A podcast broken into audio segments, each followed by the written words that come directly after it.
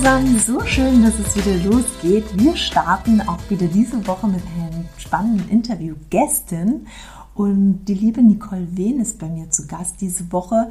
Ich freue mich total, dass sie die Zeit gefunden hat, bei meinem Podcast dabei zu sein. Und ihr dürft gespannt sein, denn sie hat schon viele Jahre Erfahrung im Bereich Business Coaching und hat, lässt uns ein bisschen an ihren Erfahrungen teilhaben, wie sie es bis dahin geschafft hat und was so ihre Ziele sind in der nächsten Zeit.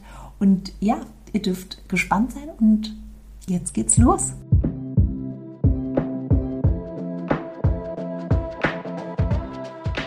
Ja, hallo, schön, dass du heute bei mir zu Gast bist im Interview, liebe Nicole. Ich freue mich, dass du die Zeit gefunden hast und ich würde sagen, wir fangen einfach an und du stellst dich mal vor. Ja, herzlichen Dank, liebe Sandra, dass ich heute hier da sein darf. Ähm, ja, wer bin ich? Ich bin Nicole Wehn und ich bin Authentic Business Coach und helfe ehrgeizigen Unternehmerinnen und Selbstständigen dabei, sich ein richtig erfolgreiches Business aufzubauen, das sich leicht und frei anfühlt und allem voran zu ihnen selbst und ihrem Leben passt. Ich bin kein Fan von Blaupausen, die so klassisch one size fits all, also ein, ein Prozess, der für alle passt, weil ich eben die Erfahrung machen durfte mit den über 1000 Frauen, mit denen ich gearbeitet habe bislang schon, dass nicht jeder mit derselben Strategie dieselben Ergebnisse hat. Wie viele Jahre machst du das inzwischen? Also mein, mein eigenes Business führe ich seit fünf Jahren und seit drei Jahren ähm, bin ich eine Online-Business-Unternehmerin. Und ich differenziere da, weil die ersten zwei Jahre habe ich praktisch als Marketingberaterin, ähm, als Marketing-Unterstützung ähm, und auch als, als externe Marketingleitung ähm, mittlere Mittelständler unterstützt, mittelständische Unternehmen unterstützt die meist aus der, ähm, entweder aus der Dienstleistungsbranche kamen, also zum Beispiel Agenturen, oder eben auch aus der Metallverarbeitung beispielsweise. Also wirklich so ein klassisches stationäres Geschäft auch, eben Business-to-Business-lastig. Und ähm, so bin ich, so habe ich angefangen. Und da hatte ich anfangs überhaupt gar keine Online-Präsenz. Und heute führe ich ein Online-Business mit Workshops, ähm, Masterclasses, ähm, Programmen, Kursen und auch eins zu eins Begleitung für eben, wie gesagt, Frauen, die sich da noch selber so ein bisschen zurückhalten, die sich selber so ein bisschen klein halten. Und für mich ist meine Mission, dass ich Frauen Mut mache, ihre eigene Wahrheit zu sprechen und ihrer Stimme Gehör zu verschaffen und einfach sichtbar zu werden mit dem, was sie nach draußen bringen wollen, weil ich ähm, daran glaube, dass nur wenn Frauen daran glauben, dass sie alles erreichen können, auch eine echt gleichberechtigte Gesellschaft möglich ist. Und würdest du sagen, so dass dein Business erst so richtig den Anschub gefunden hat, als du ähm, online gegangen bist? Oder war das, was war der Grund, dass du gesagt hast, du gehst online und hörst oder hast, machst du es parallel weiter, offline und online? Ähm, ich mache beides tatsächlich. Also ich begleite nach wie vor noch äh, Mittelständler in ihrem Marketing. Darüber spreche ich aber online eigentlich fast nie, weil ich einfach den Fokus auf dem Coaching ähm, und Trainingsbusiness habe. Und wie, also ich habe halt damals, wie das so klassisch ist, ne, ich habe eine, eine sehr negative Erfahrung gemacht. Ich habe nämlich für ein Startup gearbeitet, ähm, 2018 und 2019 die ähm, im, im Rennsport unterwegs waren. Ich habe früher in der Formel 1 gearbeitet. Das heißt, ähm, es, hatte, es passte sehr, sehr gut, weil ich auch noch wahnsinnig gut vernetzt bin in äh, eben im Motorsport und überhaupt im, in Premium-Sportarten, weil eine Zeit lang war es auch dann das America's Cup Segeln, in dem ich als Marketingmanagerin ähm, tätig war. Und dieses Startup, für das ich gearbeitet habe, ähm, die hatten zehn Monate lang war das eine Riesenparty. Ich habe da das Marketing auf der grünen Wiese aufgebaut. Ich habe das Team aufgebaut und trainiert. Ich habe, äh, wir haben den Podcast gemeinsam gestartet, den Social Media Kanal, die Marketingstrategie aufgesetzt und so weiter und so fort. Ähm, aber leider hat das Produkt ein bisschen hinterhergehinkt. Also Marketing war top, aber das Produkt war leider ähm, nicht so, wie es versprochen war, wie es gedacht war. Und nach zehn Monaten hatten die kein Geld mehr. Da sind die pleite gegangen und ich habe damals drei Monate gearbeitet, gearbeitet gehabt und die drei Monate sind mir nicht bezahlt worden. Das heißt, es war Sommer 2019. Ich hatte all meine Zeit in dieses Startup investiert. und keinerlei Zeit auf mein eigenes Business verwendet und äh, auf die Sichtbarkeit meines Business. Und da stand ich nun, ja. Drei Monate gearbeitet und das Geld nie gesehen, bis heute auch nicht. Mm, und keine Sichtbarkeit, weder online noch offline, wenn du so willst. Ne? Und ich habe dann natürlich schon in meinem Netzwerk ähm, mit meinem Netzwerk gesprochen, weil ich ein sehr starkes Netzwerk habe und weil ich auch daran glaube, dass jeder 100.000 Euro in seinem Netzwerk alleine hat an Umsatz. Ähm, aber damals war es halt Sommer und dann waren alle so in der Sommerpause und dann habe ich gedacht, na gut, dann kann ich ja mal an meinen Social Media Kanälen, an meinen eigenen Social Media Kanälen arbeiten und habe dann so eine Webseite aufgebaut, einen Blog aufgebaut und in drei Monaten ähm, mir einen Social Media Kanal auf Instagram aufgebaut. Und ähm, da hab ich, bin ich dann so ein bisschen in diese Online-Welt reingerutscht. Ich habe dann, bin dann immer mehr Online-Marketern auch gefolgt und Online-Business-Unternehmerinnen auch. Und dann dachte ich mir so, was ist da kann man doch kein Geld mit verdienen. Also für mich war das so eine ganz neue Welt, weil ich dachte so, wie kann man denn damit Geld verdienen? Wer, wer bezahlt denn für ein Coaching so viel Geld? Ja, also es war wirklich so krass. Und dann ist mir mehr und mehr bewusst geworden, dass das ähm, durchaus, also im Unternehmertum durchaus kein anderer Markt ist, wenn du so willst. Ne? Also ich bin Online-Marketerin mit mehr als zwei Jahrzehnten Erfahrung und die Unternehmerinnen haben die gleichen Herausforderungen wie die Unternehmen, nur eben auf einer anderen, auf einem anderen Level. Und ähm, die Kundenreise ist eine andere. Deswegen, wenn ich heute davon spreche, arbeite ich hauptsächlich online. Aber ich habe nach wie vor noch Offline-Kunden, die ich äh, bediene und mit denen, die ich da begleite. Und ja, das ist so das, was ich in der Zeit gelernt habe und weswegen ich dann ursprünglich mal auch online gegangen bin. Es war halt wirklich aus einer Not heraus. Und würdest du sagen, jetzt, mit Stand jetzt, dass, du dir, dass es der richtige Schritt war? Absolut.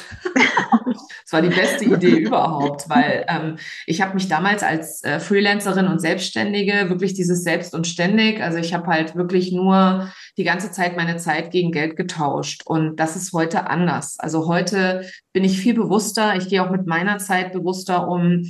Ich habe verstanden, dass ähm, diese ganzen betriebswirtschaftlichen Prinzipien, wie zum Beispiel Angebot und Nachfrage, natürlich auch für Coaches gelten und natürlich auch für Trainer und Berater gelten und natürlich auch für Dienstleister gelten. Nur in unserer Gesellschaft und ich finde halt in der deutschen Gesellschaft ist das besonders stark ausgeprägt. Ich habe in den USA studiert und bin sehr amerikanophil. Ja, ich habe lange in Großbritannien und in den USA gelebt.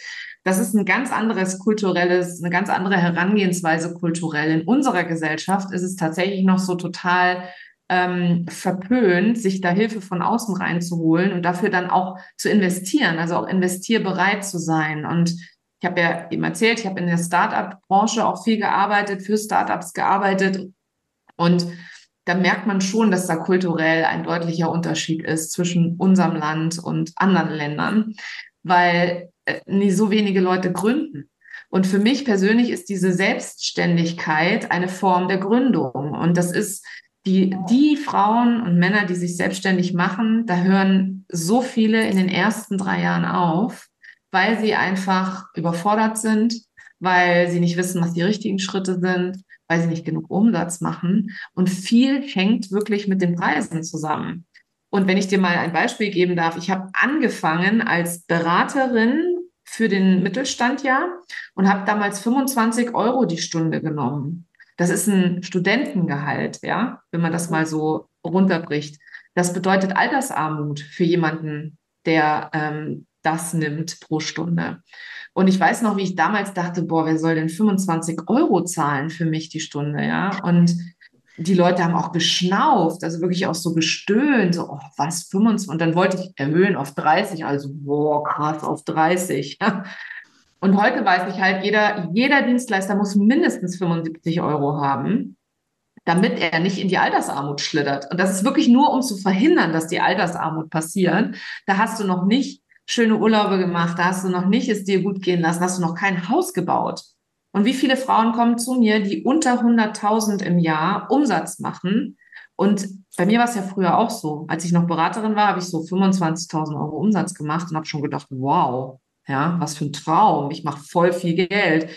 Aber heute weiß ich, mit 25.000 Euro, das ist zu wenig zum Leben und zu viel zum Sterben. Ja, also es ist halt wirklich einfach nicht realistisch. Und ich finde, ähm, da darf sich noch sehr, sehr viel tun in unserer Gesellschaft. Und wenn ich Menschen zuhöre, die davon reden, dass so wenig gründen, dass so wenig ihr eigenes Business starten, ja, weil natürlich du brauchst Durchhaltevermögen, ja, du brauchst wirklich Durchhaltevermögen. Und Sichtbarkeit kommt natürlich mit allen möglichen Ängsten einher. Da haben wir uns ja vorher auch schon drüber unterhalten. Ja. Und wie, was würdest du sagen, braucht jeder würdest du jedem empfehlen, einen Coach zu haben? Also der sich selbstständig macht, dass er sich begleiten lässt oder auch Unternehmen, die länger da sind, dass sie sich ab und zu einen Coach nehmen. Denkst du, das ist ein ähm, Mehrwert und wichtig, um sich weiterzuentwickeln, auch als Unternehmen? Und in meiner, glaubst, in, ja, Entschuldigung. Und glaubst du, dass der Coach sich in der Branche auskennen muss oder ähm, denkst du, das ist überhaupt nicht notwendig? Also ich beantworte mal deine erste Frage. In meiner Welt ja. Ich habe nach wie vor noch Masterminds und Coaches, in die ich investiere. Und das waren die besten Entscheidungen in meiner gesamten selbstständigen oder Unternehmertum-Karriere. Weil ganz oft ja das Außen überhaupt gar nicht versteht, was du da eigentlich machst. Und sich Gleichgesinnte zu suchen, Menschen zu suchen, die ähnliche Herausforderungen haben, ähm, und dann auch in Räumen zu sein, die bezahlt sind, finde ich auch einfach nochmal wichtig, weil wer investiert, ist investiert. Ja, also das ist wirklich nicht nur so ein Satz, sondern das ist wirklich so. Mm, und braucht das jeder, ob jetzt, jetzt sagen wir mal offline oder online, ähm, bin ich schon der Meinung, ja. Ich meine, es gibt nicht ohne Grund Unternehmensberatungen. Selbst die großen Unternehmen der Welt holen sich Unternehmensberater rein, die von außen kommen und dann das Geschäft einmal betrachten, beurteilen. Die meisten Geschäftsführer von großen Unternehmen haben Coaches oder Mentoren, die sie begleiten und die sie, ähm, die sie dabei unterstützen, dass sie wachsen können. Weil das Wachstum kommt halt eben auch vom Blick vom Au von außen. Ne? Und muss man tatsächlich zwingend aus der Branche sein? Aus meiner Erfahrung nicht. Also ich war ähm, in so vielen Branchen mittlerweile in meiner ersten Karriere, in meiner ersten Marketingkarriere sozusagen unterwegs. Das wäre genau wie wenn du einen Angestellten suchst und von dem erwartest, dass er vorher genau in so einem genau selben Geschäft gearbeitet hat, wie du es hast. Wenn das jemand ist, der verstanden hat, wie Marketing funktioniert, kann er Marketing überall machen. Wenn jemand ist, der verstanden hat, wie Verkauf funktioniert, kann er überall Verkauf machen. Wenn der Coach verstanden hat, wie ein Business funktioniert, weil er selber ein Business führt, dann kann er dir in deinem Business auch helfen. Weil das Ding ist ja, du bist ja die Unternehmerin. Das heißt, du hast ja grundsätzlich Ahnung von dem, was du tust und du bist die Expertin. Meine Aufgabe als Coach beispielsweise ist es, dich dabei zu unterstützen, deine blinden Flecken zu finden, deine Glaubenssätze und Ängste zu identifizieren und dich dadurch zu navigieren, also dir Tools an die Hand zu geben, mit denen du dich da selber durchmanövrieren, durchnavigieren kannst. Weil ich glaube, dass es für eine Unternehmerin die größte oder die wichtigste Aufgabe ist, sich selber zu führen. Also wirklich das Selbst, die Selbstführung. Noch nicht mal die Führung des Personals, sondern die Führung von einem selber. Ich habe selber sechs Leute, die regelmäßig für mich arbeiten.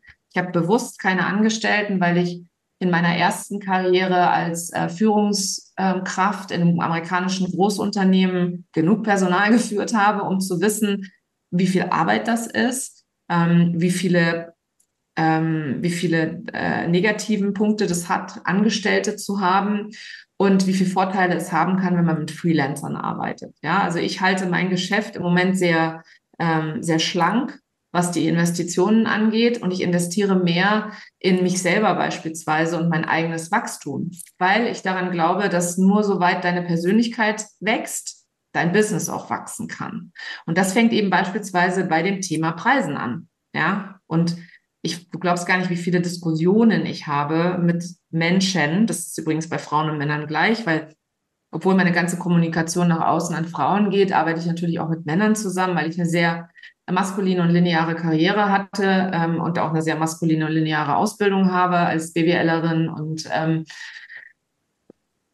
das Geld ist für viele eine Riesenhürde. Also was nehme ich? Was ist wirklich den eigenen Selbstwert zu erkennen und dann selbstbewusst auch Preise zu kommunizieren, den eigenen Wert anzuerkennen. Damit geht's ja meist schon los. Ja, also wirklich zu sagen, hey, ich bin das wert. Ja.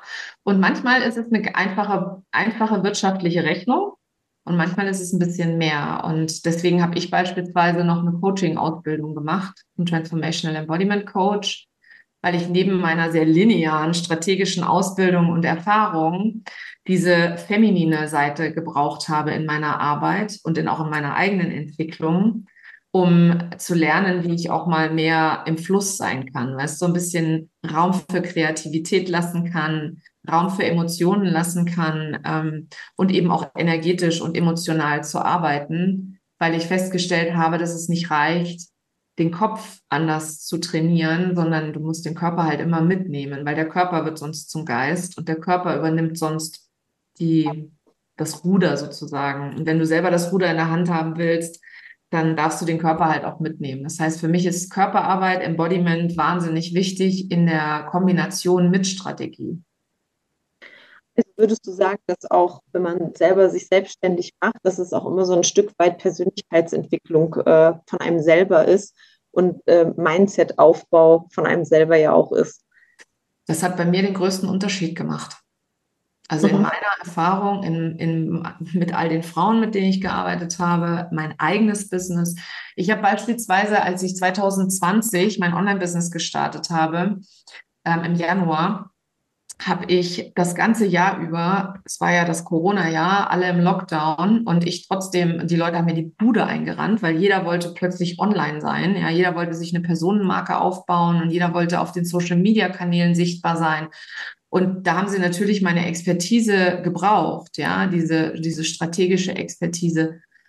Und ich habe in dem Jahr so viele Aufträge gehabt, dass ich aus dem Stand 100.000 Euro Umsatz gemacht habe, obwohl ich noch nicht so richtig, ähm, oder das stimmt nicht, ich war schon richtig sichtbar. Ich habe auch aus dem Stand meinen Instagram-Kanal von 0 auf 3.000 aufgebaut, ohne Probleme mit kaufkräftigen ähm, und kaufwilligen vor allem äh, Kunden.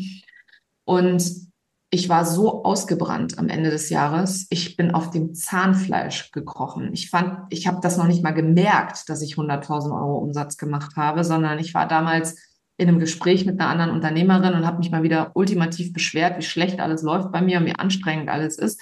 Und da sagte sie zu mir, ja, wie viel Umsatz hast du denn bereits gemacht? Und ich gucke in mein Buchhaltungstool und da lacht mir die 100.000 entgegen und ich denke mir, krass, warum jammer ich eigentlich so viel, ja? Ich habe mein Ziel erreicht. Hm, ich habe jetzt noch keinen Profit gemacht, weil ich viel investiert habe in Systeme, in Team, in, ähm, in eben sowas wie einen Webseitenaufbau und so weiter und so fort. Und ähm, ich hatte aber nichtsdestotrotz diese Umsatzhürde, die erste erreicht, die für mich klar war, dass die ein Muss ist. Ich finde halt, wenn man keine 100.000 Euro Umsatz macht, mindestens, kann man davon nicht leben im Online-Business. Das ist einfach so, ja.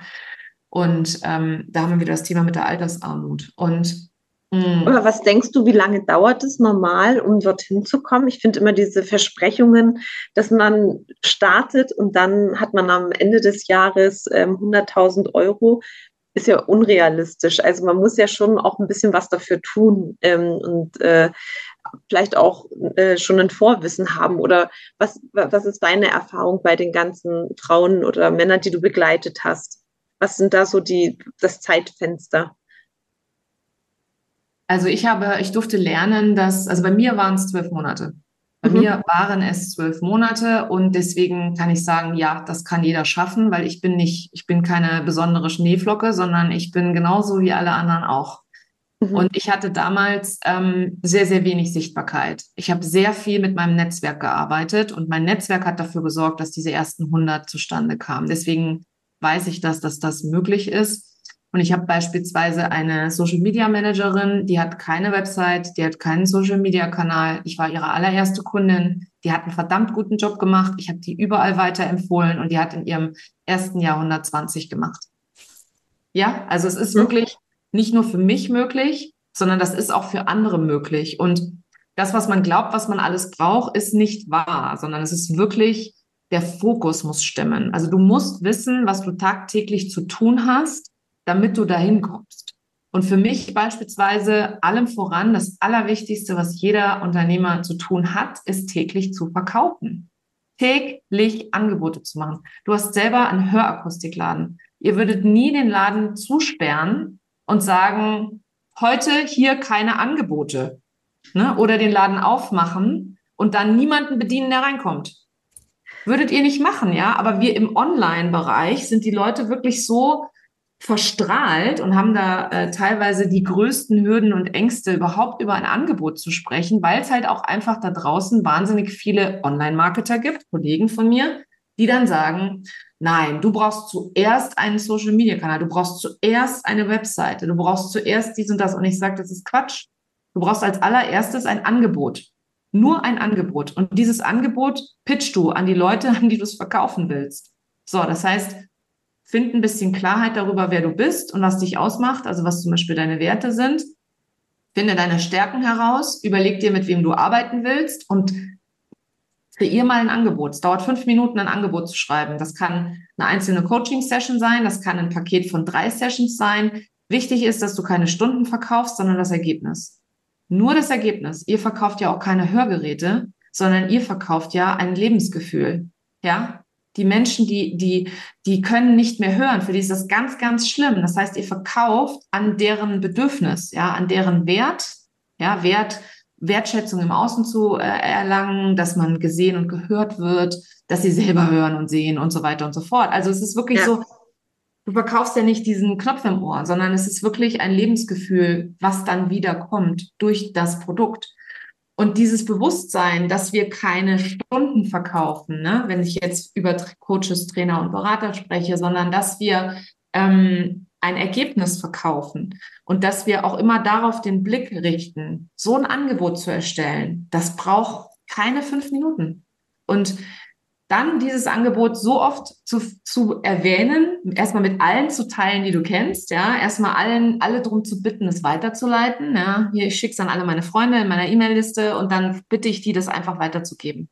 Und dann vielleicht, wenn du noch gar keine Kunden hast, erstmal pro bono zu arbeiten, also kostenfrei mal Coachings anzubieten, um Testimonials einzusammeln, ja, die mhm. ultimativ wichtig sind, um zu erkennen, welche Probleme haben die Leute denn und dann Schritt für Schritt weiterzugehen.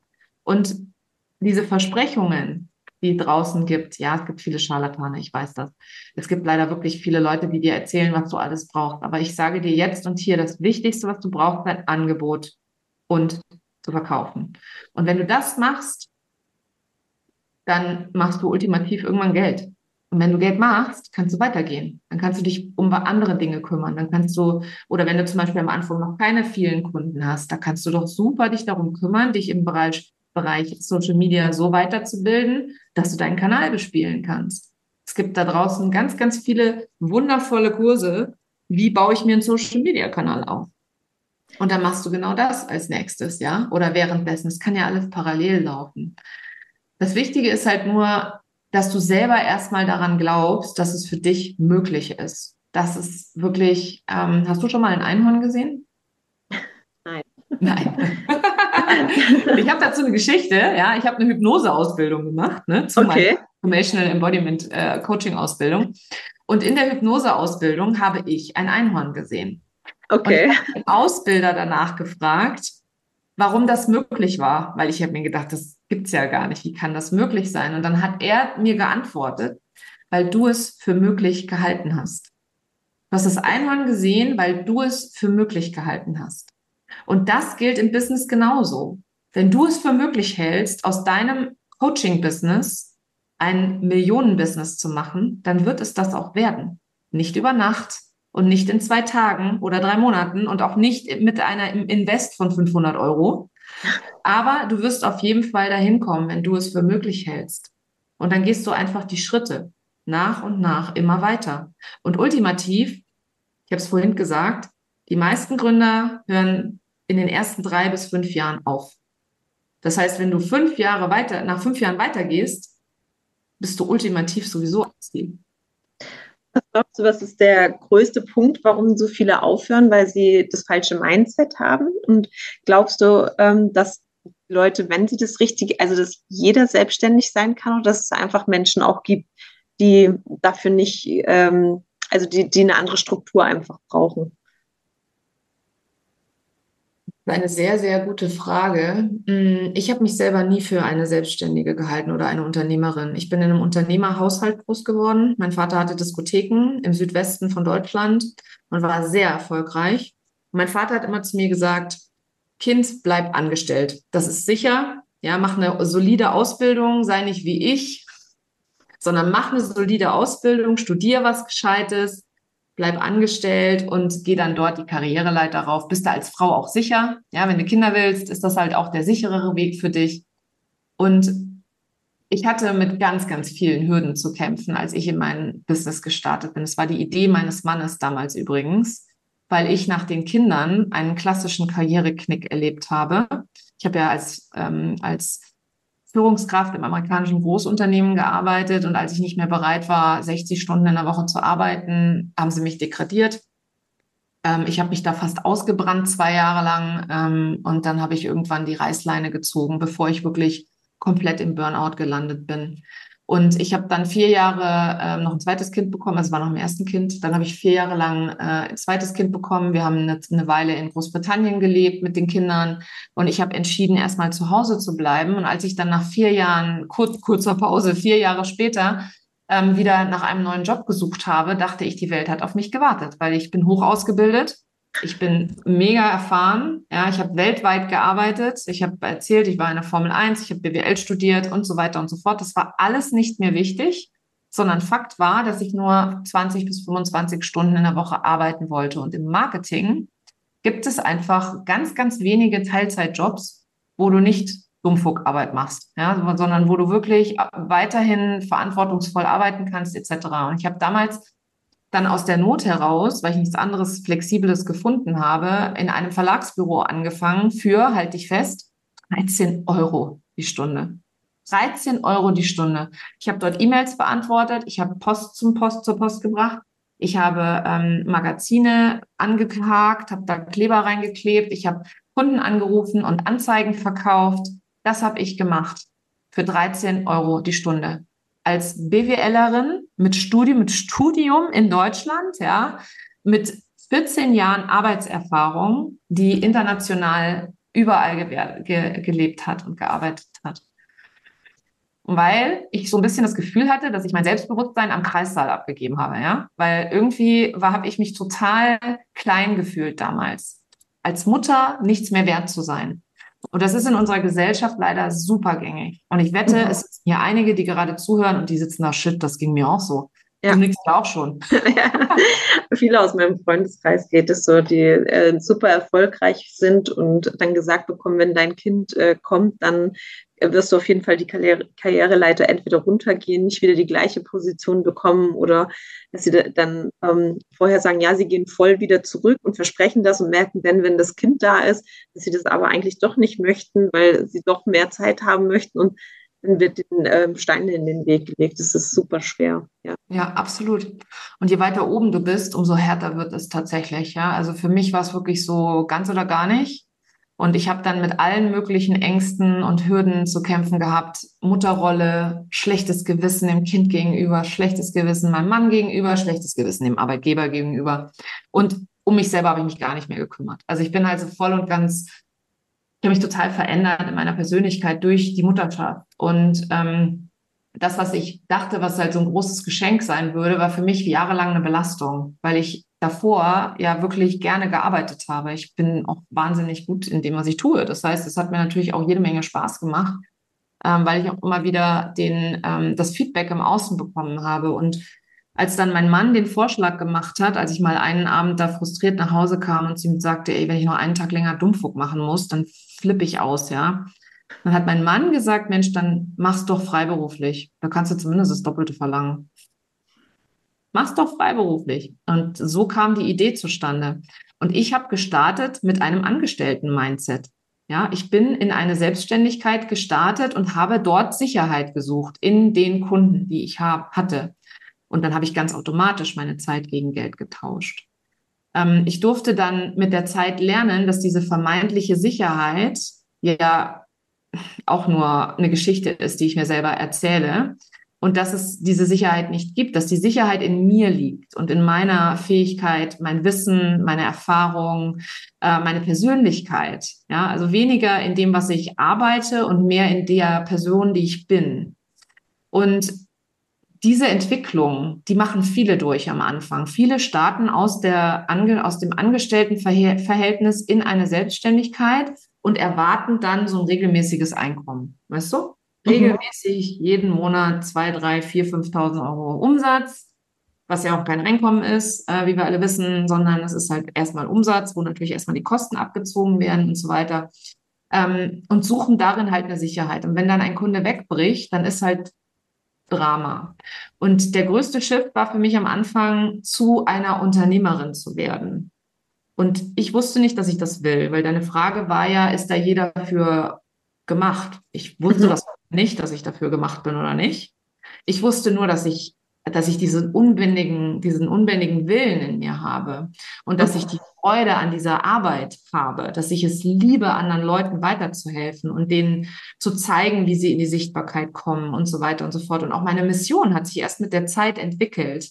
Auch meine Produkttreppe hat sich erst mit der Zeit entwickelt. Ja, also auch da sich selber die Zeit zu lassen und es wirklich mal auszuprobieren, weil ich glaube tatsächlich daran, das ist nicht für jeden. Denn du machst tagtäglich Dinge, im Vertrauen, dass sie sich irgendwann auszahlen. Das ist aber im stationären Business auch so. Du investierst im stationären Business erstmal ein Heidengeld in Räumlichkeiten, in Personal, in Ausstattung für die Räumlichkeiten, in, in Produkte etc. etc. Und Ausbildung dann, der Mitarbeiter. Ja, genau. Also jeder, jeder, ganz ehrlich, im Online-Business bin ich manchmal so ein bisschen, muss ich mal ein bisschen schmunzeln, ja, weil da erzählt dir jeder, du brauchst ja nur einen Laptop. Das stimmt nicht. Du brauchst nicht nur einen Laptop, du brauchst genauso Unterstützung und du brauchst genauso vor allem, vor allem jemanden an der Seite, der schon da ist, wo du hin willst, der dich dabei unterstützt. Weil das war für mich persönlich in meiner Welt das größte Geschenk, was ich mir selber machen können, konnte und zeitgleich die größte Hürde, da rein zu investieren. Die ersten, ich weiß noch, das erste Online-Programm, das ich gekauft habe, das war aber eine Katastrophe, das waren 2000 Euro. Dann habe ich mich danach vollkommen, vollkommen fertig gemacht, dass ich so in Anführungsstrichen fehlinvestiert habe, nur um nachher zu erkennen, dass es keine Fehlinvestitionen gibt, sondern es gibt immer nur Dinge, die du machst und dann lernst du daraus und dann bringt es dich wieder einen Schritt weiter. Das nächste Programm, in das ich investiert habe, da war ich schon etwas investi investierfreudiger. Da habe ich 10.000 Euro rein investiert für ein Jahresprogramm. Mein Mann hat die Hände über den Kopf zusammengeschlagen. Er hat gesagt, jetzt hast du 2000 in den Sand gesetzt, jetzt willst du 10.000 investieren. Ich so, ja, aber ich glaube mir, ich brauche Unterstützung. Das kenne ich. Ja, und so habe ich mich da halt einfach auch, und das, das Wichtige an der Stelle ist, es ist nicht nur das Business.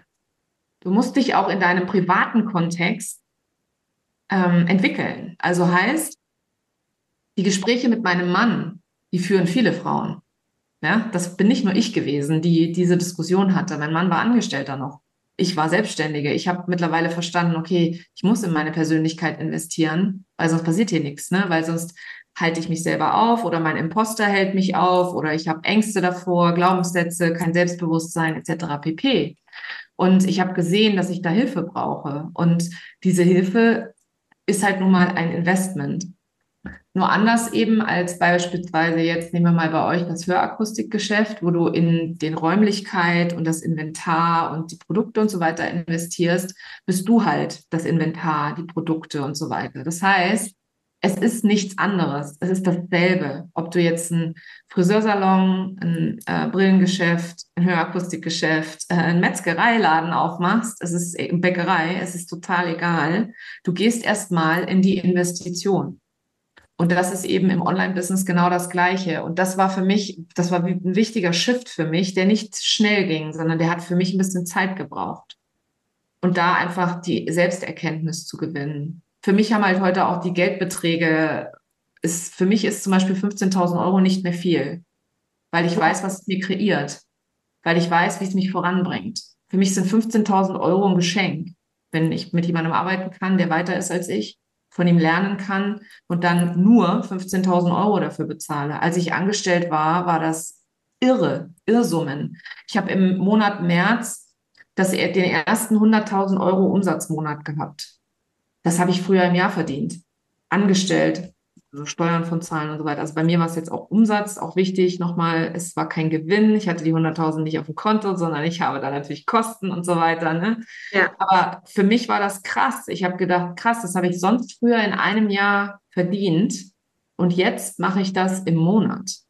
Und ich, würdest sagen, das ist von deinen ähm, die, die Investitionen, die du für dich gemacht hast, dass das dich nach vorne gebracht hat. Würdest du sagen, dass es ähm, auch Unternehmer machen sollten, die also jetzt nicht nur Coaches, die sich selbstständig machen in, im Bereich, sondern auch generell Unternehmer, dass es wichtig ist, dass sie auch immer wieder in sich investieren in äh, Fortbildung oder im Sinne von sich einen Coach oder Berater an die Seite zu holen?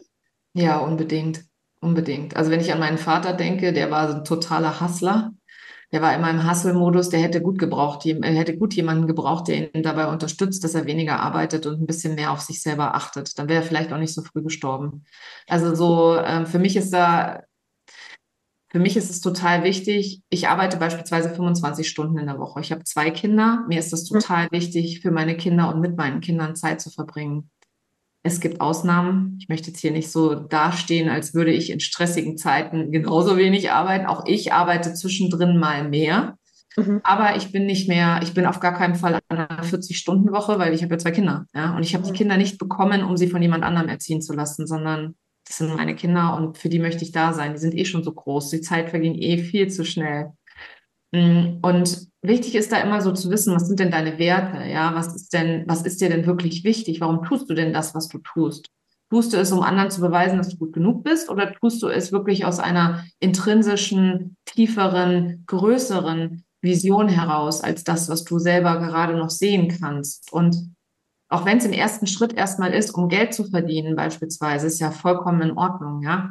Ähm, gibt es Gibt es Dinge, die du über dich selber lernen darfst, wo du erkennen kannst, dass du zum Beispiel nicht mehr aus Angst agierst, sondern aus Liebe zum Beispiel. Ja, auch da habe ich ein super Beispiel. Ich habe am Anfang, deswegen war ich auch so ausgebrannt in meinem ersten Jahr, ich habe aus Angst agiert. Angst, nicht gut genug zu sein, Angst vor der Meinung anderer, Angst, Geld zu verbrennen, Angst, fehl zu investieren, Angst, keine guten Entscheidungen zu treffen.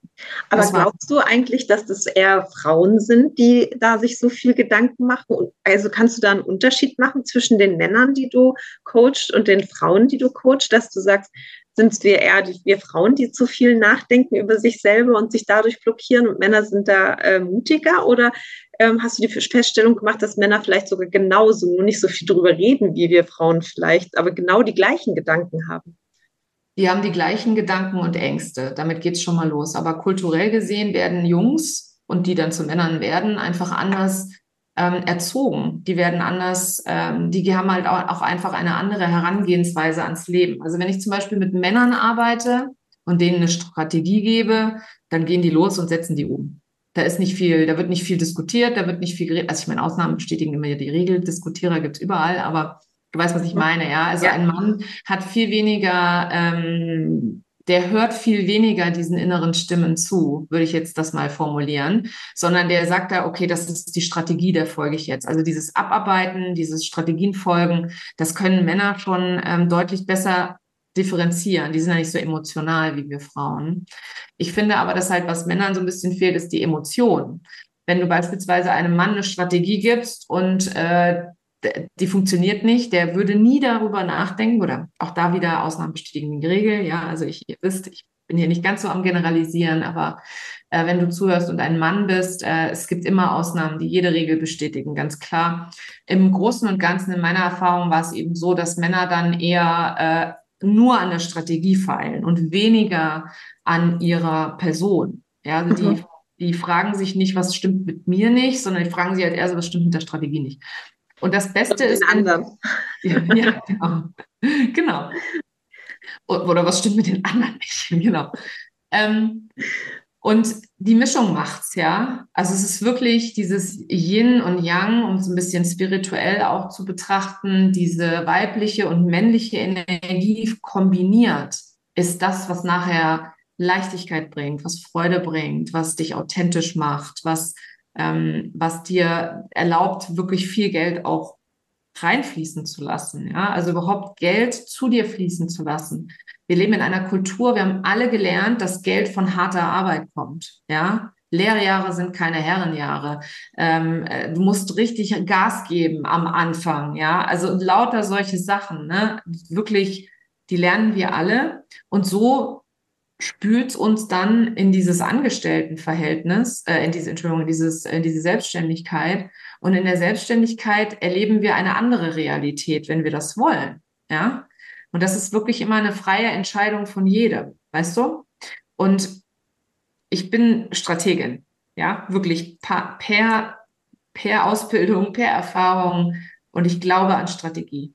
Mhm. Ich habe aber feststellen dürfen, dass es sehr, sehr wichtig ist, wie der Mensch ist, der diese Strategie umsetzt. Ist dieser Mensch in der Angst, im Mangel, in, äh, im, im Druck oder im Opferdasein? Bei allen anderen funktioniert das, aber bei mir funktioniert das nicht. Das ist eine Opferhaltung. Ja? Mhm.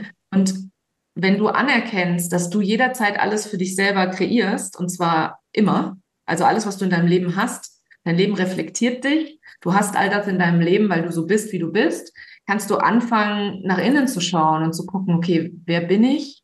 Was macht mich aus? Wofür stehe ich und wofür will ich vor allem auch stehen? Wie möchte ich leben? Und dann so ein bisschen rauszukommen aus dieser, aus dieser vorgefertigten Schablone, in die wir reingepresst worden sind als Kinder.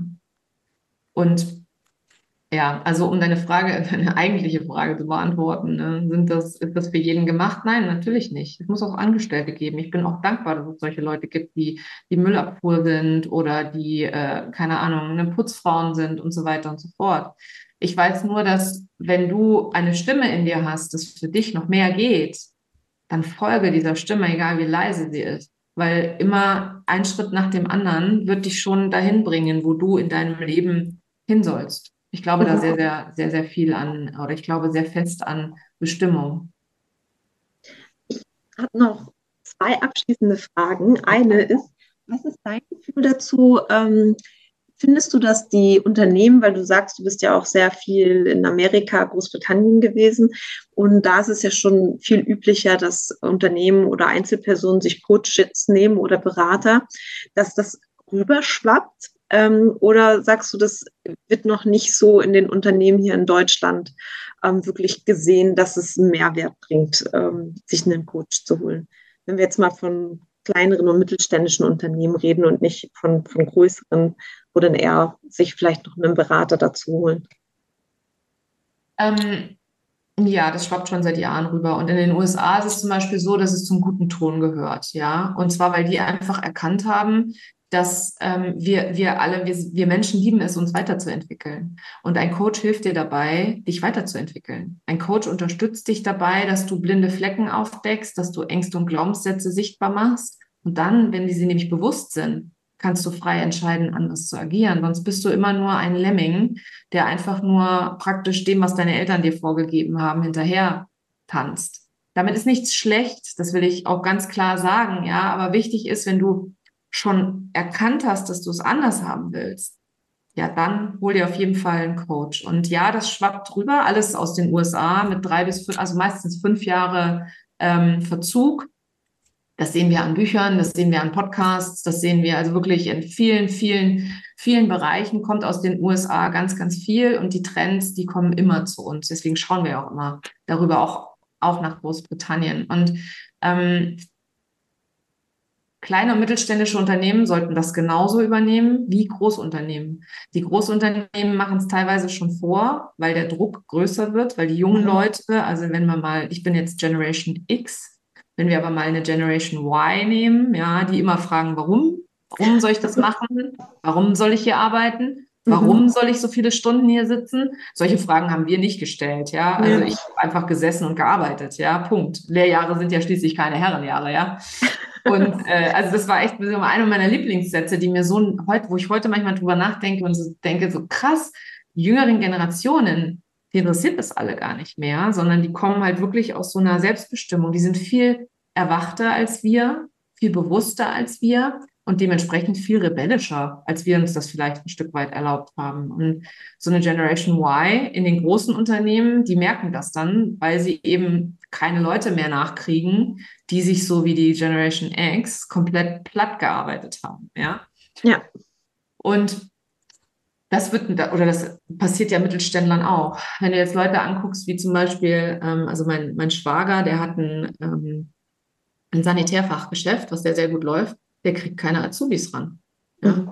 Weil halt immer weniger in diese Bereiche gehen wollen. Ja? Ein Mechatroniker beispielsweise, auch so ein Beruf, wo viele heute überhaupt gar keine Sinnhaftigkeit mehr drin sehen. Ne? Wenn sie sich fragen, Pflegeberufe ist ja auch eine Oberkatastrophe, ja.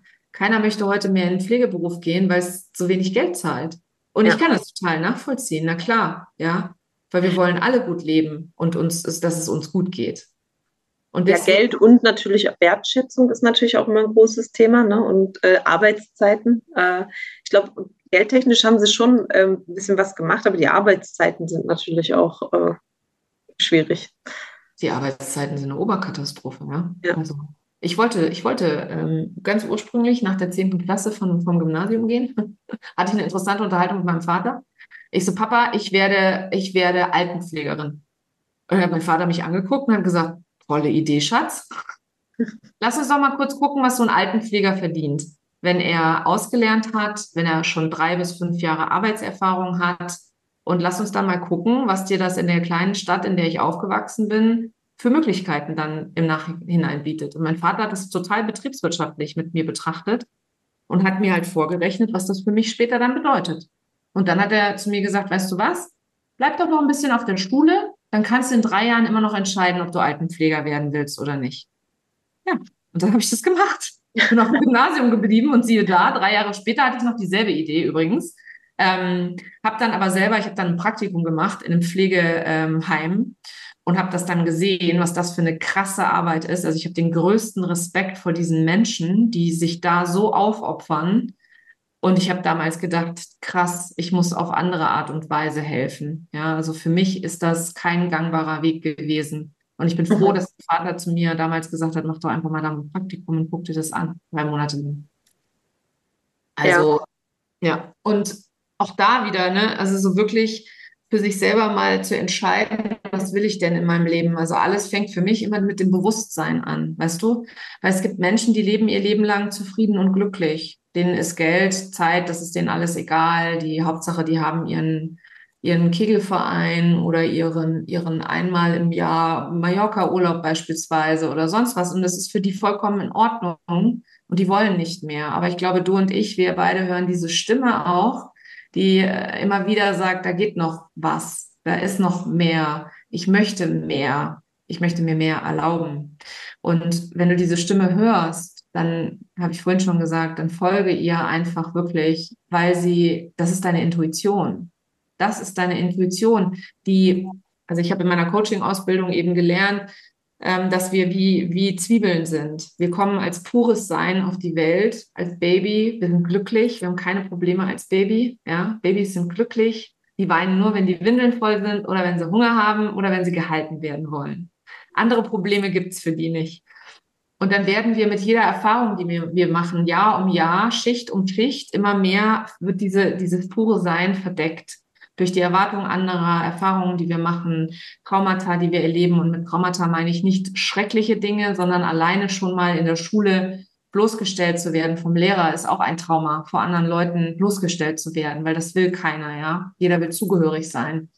Und diese ganzen Schichten, die auf uns dann drauflagern, mit denen laufen wir durchs Leben. Und viele Menschen erkennen gar nicht, dass sie noch mehr leisten könnten, dass sie noch mehr sein könnten, dass sie noch mehr erreichen könnten, weil sie es in ihrer Realität nicht für wahr erachten, weil ihnen gesagt worden ist, dass sie dafür nicht gut genug sind oder dass sie das nicht gut genug können. Und ähm, ich weiß aber, dass wenn du eine Stimme hast, die dir sagt, doch, doch, da ist noch was, wenn du doch nur rausgehen könntest, wenn du doch nur selbstbewusst wärst, das ist die ein, das ist die Stimme, die dich leitet, weiterzugehen. Und ähm, ich bin selber durchs Leben gehetzt, mein ganzes Leben lang, bis ich 41 war und meine Mutter von heute auf morgen tot umgefallen ist. Meine Mutter war 62. Und dann habe ich, oder 63, und dann habe ich mich damals gefragt, wenn ich jetzt noch 22 Jahre zu leben habe, wie möchte ich leben? Und das hat für mich alles verändert. Als ich erkannt habe, dass ich nur ein Leben habe, hat mein zweites Leben angefangen sozusagen. Mhm. Ja. Und ich habe einen Traum, ich habe eine traumatische Erfahrung gebraucht, um aufzuwachen. Und ich weiß, es gibt genug Leute, die das schon auch ohne Trauma, großes Trauma erleben oder auch großes Drama erleben und fühlen. Und dem aber nicht folgen, weil sie glauben, dass sie die Erwartungen anderer erfüllen müssten. Ja, das ist stark verankert in vielen tatsächlich. Ne? Ja. ja, ist auch ganz normal. Also wenn du das evolutionstechnisch anschaust, dann weißt du, wo das alles herkommt und so weiter. Und ich möchte auch gar nicht zu weit in die Psychologie ein, einsteigen, ja, ähm, oder in die Hirnforschung einsteigen. Wichtig ist halt nur, wenn du selber das erkennst, dass da mehr geht, dann hol dir Hilfe, ja. Such dir Leute, die dich dabei unterstützen, dass du weiterkommst, dass du frei bist. Weil am Ende des Tages sind wir frei. Wir sind frei und glücklich. Wir werden frei und glücklich geboren, in unserer Gesellschaft zumindest. Wir werden frei und glücklich geboren und dann wird eben Schicht um Schicht alles auf uns draufgelegt. An Erwartungen, an so hat eine Mutter zu sein, so hat eine Angestellte zu sein, so hat eine Tochter zu sein, so hat eine Ehefrau zu sein, etc. Mhm. Und jeder von uns kann da ausbrechen und sich was anderes schaffen. Das kostet ein bisschen Mut. Das stimmt. Ich finde, äh, sich selbstständig zu machen und sich zu trauen, da gehört einfach auch Mut dazu, ne? einfach anzufangen und den ersten Schritt zu machen. Hm, und wenn du es schon gemacht hast, dann hast du den ersten Schritt ja schon gemacht. Dann ja. steckt ja genau das auch in dir. Ich habe jetzt noch eine abschließende Frage. Mein Podcast äh, heißt ja gemeinsam mehr erreichen. Mhm. Was würde dir dazu spontan einfallen? Ähm, ich finde das für uns Frauen ganz besonders wichtig, dieses gemeinsam mehr erreichen. Ähm, wenn wir nämlich aufhören, uns gegenseitig anzuzicken und dann am besten noch uns selber anzuzicken, ähm, sondern eben mehr also uns gegenseitig die Hand reichen und weniger andere verurteilen für das, wie sie leben und was sie tun, ähm, dann finde ich, ist halt eben so, so viel mehr, mehr, möglich für uns. Ja, ich habe so viele fantastische Unternehmerinnen, mit denen ich verbunden bin, im Netzwerk bin und da ist so eine Wertschätzung und so eine gegenseitige Unterstützung da. Und das ist das, was das Leben oder das, was die Welt verändert, ja. Und zwar von innen heraus. Ich glaube daran, dass wir immer von innen nach außen kreieren. Das heißt, wir Frauen dürfen alle bei uns selber anfangen. Also wenn du das nächste Mal über deine Nachbarin lästerst, ja, dann mach dir mal Gedanken darum, warum du das tust und überleg dir mal, wie du die Energie anders nutzen kannst oder was du vielleicht mit dieser, mit dieser Aufregung über den anderen eher kreieren kannst. Also diese, diese Energie zu nehmen und daraus zu schaffen und wirklich Verbindungen herzustellen und weniger diese, diese Ellenbogen oder Stutenbissigkeit, Ellenbogenmentalität oder Stutenbissigkeit. Ich habe das unfassbar oft erfahren mit Frauen. Ähm, und das ist ich auch. Ja, ist eine regelrechte Wunde auch in unserer Gesellschaft. Und das startet aber alles bei dir, ja. Das startet nicht bei den anderen, die sich alle ändern müssen, sondern bei, bei dir. Und ich glaube zum Beispiel, ich habe eingangs gesagt, gleichberechtigte Gesellschaft, die startet bei uns Frauen. Nicht bei einem 50-50-Gesetz oder bei sonst irgendwas in der Richtung, sondern wir Frauen dürfen da echt zuerst vor der eigenen Haustür kehren und aufhören, uns das Maul über andere zu zerreißen, dann aufhören, so hart zu uns selber zu sein und dann können wir auch gemeinsam mehr erreichen, tatsächlich. Und das waren schöne Abschlussworte. Und damit möchte ich mich auch bedanken, dass du Gast in meinem Podcast warst.